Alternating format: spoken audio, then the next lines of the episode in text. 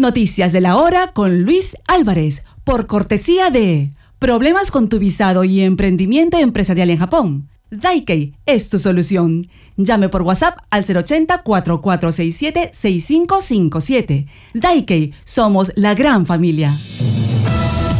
Atención el pronóstico del tiempo para este sábado 24 de febrero en Japón. Nublado en Okinawa, nublado en Kyushu, lluvia por la noche en Kagoshima, despejado en el resto de Nishinihon, en Tokai y en Kanto, soleado en Kitanihon frente al Pacífico y nieve en Sapporo. Temperaturas que indican que Sapporo podría tener una mínima de menos 8 y una máxima de menos 2. En zona de terremoto en Guajima esa máxima llegaría a 6 grados. En Nagoya esperamos 13 grados, en Kagoshima 14 y en Naha, en Okinawa 21. En esta parte de la región de Kanto, Tokio espera una mínima de 2 grados y una máxima de 10. 10 grados también en Yokohama, en Saitama y en Maebashi, mientras que en Nagano los 2 y la máxima llegaría a 5.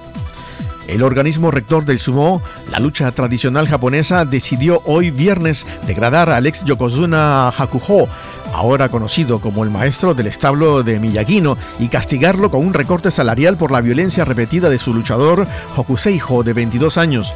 La Asociación Japonesa de Sumo aceptó el retiro de Hokuseiho, nacido en Mongolia y criado en Hokkaido, después de que se comprobara que abusó físicamente de dos compañeros jóvenes durante más de un año.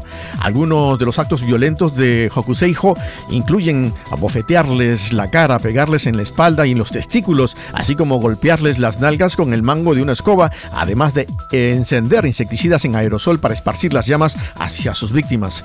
Siento una gran responsabilidad por no haber podido proteger a mis luchadores que han sido abusados, dijo Hakuho, quien ganó un récord de 45 campeonatos de primera división del sumo cuando estuvo activo. El emperador Naruhito con motivo de su cumpleaños 64, dijo hoy viernes que lamenta la pérdida de vidas a causa del potente terremoto con tsunami que golpeó la península de Noto en el día de Año Nuevo y extendió su solidaridad con las personas damnificadas. El emperador expresó su deseo de visitar la zona afectada en compañía de su esposa, la emperatriz Masako. Naruhito añadió que espera que la recuperación y la reconstrucción progresen sin problemas y expresó su agradecimiento a las personas que participan en las acciones de socorro y apoyo médico fueron las noticias de esta hora en Super Tokio Radio.